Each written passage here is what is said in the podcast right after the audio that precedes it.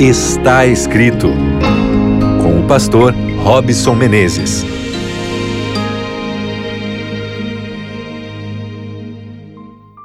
Seja muito bem-vindo, você, meu querido amigo, minha querida amiga, você, nosso ouvinte, você que faz parte da família Está Escrito aí no Spotify, no Deezer, você que acompanha o programa Está Escrito aqui na rádio, na web, no novotempo.com barra rádio todo mundo junto, todo mundo conectado, você, as pessoas que você ama, que você compartilhe esse conteúdo.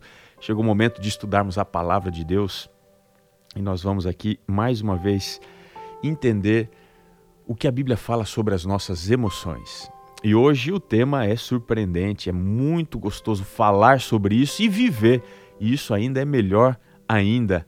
Vamos falar sobre a paz. Qual foi o melhor presente que você já ganhou?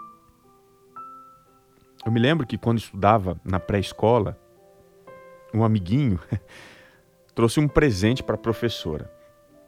Era aquela fruta jaca. Já ouviu falar? Ela estava madura. Quando eu vi a cena assim de longe, eu percebi a professora dizendo: "Nossa, este era o melhor presente que você poderia me dar". Como eu nunca tinha comido, nem fazia ideia do que era aquilo, eu coloquei assim na minha cabeça que jaca era uma coisa fantástica.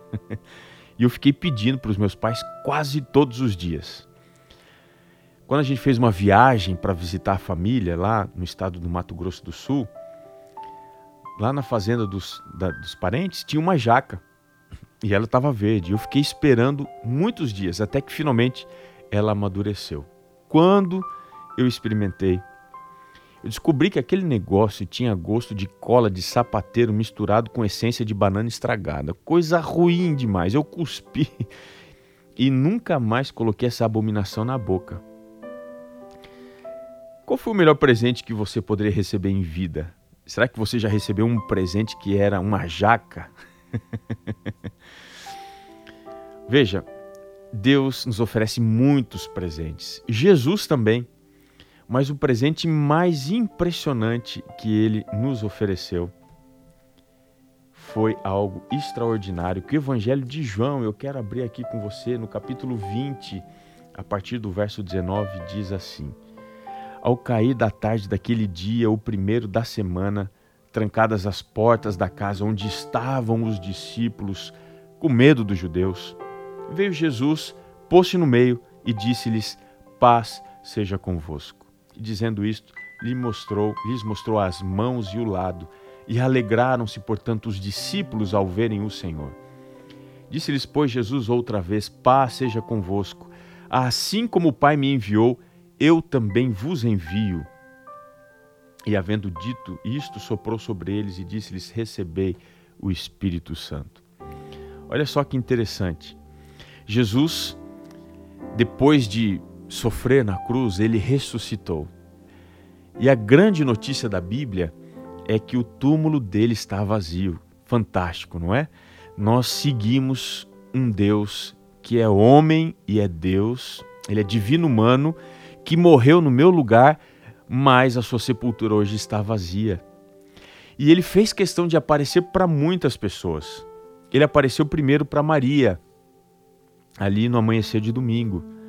Depois, durante o dia de domingo, ele apareceu para dois discípulos no caminho de Emaús. Nós também encontramos na primeira carta de Paulo aos Coríntios, capítulo 15, verso 5, que ele apareceu para Pedro. Nós sabemos exatamente quando isto aconteceu, mas provavelmente tenha sido na parte da manhã do domingo.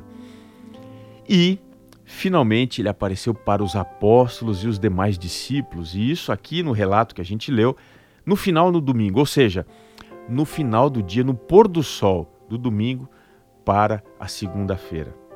Jesus se colocou no meio dos discípulos que estavam dominados pelo medo, pela desesperança, estavam preocupados demais, e ele ofereceu o melhor de todos os presentes. E o que foi que ele ofereceu? Ele disse: A paz seja convosco. Coisa linda, né? E ele repete isso depois, dizendo: A paz seja convosco, mais uma vez. Veja, parece que esse presente é tão bom que é difícil de aceitar. ele precisou repetir. o que significa isso? Essa oferta, esse presente de Cristo, é a grande promessa do Evangelho da reconciliação que ele promoveu entre nós, seres humanos pecadores, e o Pai. Essa é a paz de consciência que a gente tanto persegue. Ah, eu quero ter paz, eu, eu não quero que ninguém me aflija, eu não quero que os meus pecados, que o meu passado me aflija. Simbolicamente falando, era a humanidade que estava trancada até aquele momento no seu contexto de pecado. Estava trancada para Deus, com medo do Criador. O que Jesus fez foi oferecer a realidade da reconciliação, estar em paz com Deus. O profeta Isaías, escrevendo sobre isso, no capítulo 27, o verso 5, disse assim: Que os homens se apoderem da minha força e façam paz comigo. Sim, que façam paz comigo. Deus espera que nós façamos paz com Ele. E é por isso que a primeira coisa que Jesus ofereceu quando encontrou os seus amigos, os seus discípulos, foi oferecer para eles a paz, o melhor de todos os presentes. Jesus não permitiu que um anjo viesse dar essa melhor notícia. Ele vem em pessoa dizer que agora a paz que ele oferecia nos colocava em uma nova condição, ao lado de Deus e da sua força, e não como inimigos do Todo-Poderoso.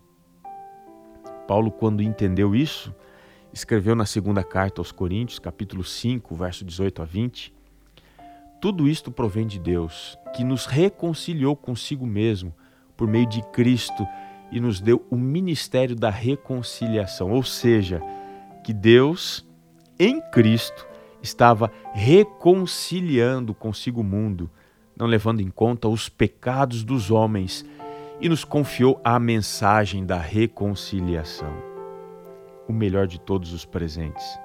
Mas qual é o meio para a gente ter acesso a essa paz?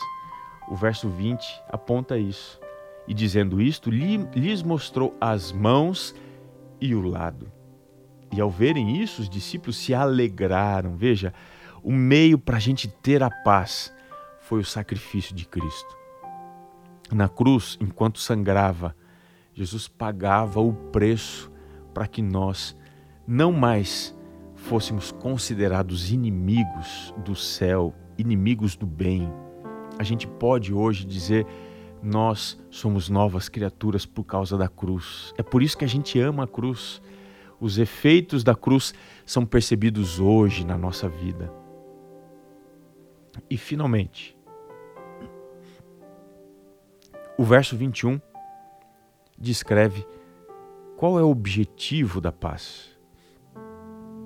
Não é um presente, não é algum fim em si mesmo. O verso 21 aponta qual é o objetivo, o propósito dessa paz. Disse-lhes, pois, Jesus outra vez: Paz seja convosco. Assim como o Pai me enviou, eu também vos envio. Ou seja, hoje eu e você somos enviados para compartilhar com as outras pessoas a notícia de que elas estão em paz com Deus. Você não precisa mais temer. É por isso que aqui eu estou como mensageiro falando você está em paz com Deus. Essa notícia você ouve e fala para quem você ama. Olha, por causa de Cristo, por causa da cruz, você está em paz com Deus. Nenhum pecado mais te condena, nenhuma condenação há para os que estão em Cristo Jesus. Para isto, Jesus nos envia com autoridade e poder para falar em nome dele. Por isso, em nome de Jesus, eu te digo: você está em paz com Deus. Nenhum pecado, nenhuma mágoa pode mudar o seu estado. Diga isso para as pessoas que você ama. Não se esqueça de ser esse portador de boas novas. Gostoso demais, né? O programa está terminando, mas eu queria te lembrar que está escrito: Nem só de pão viverá o homem, mas de toda a palavra que procede da boca de Deus. Um grande abraço e até o nosso próximo encontro no programa Está Escrito.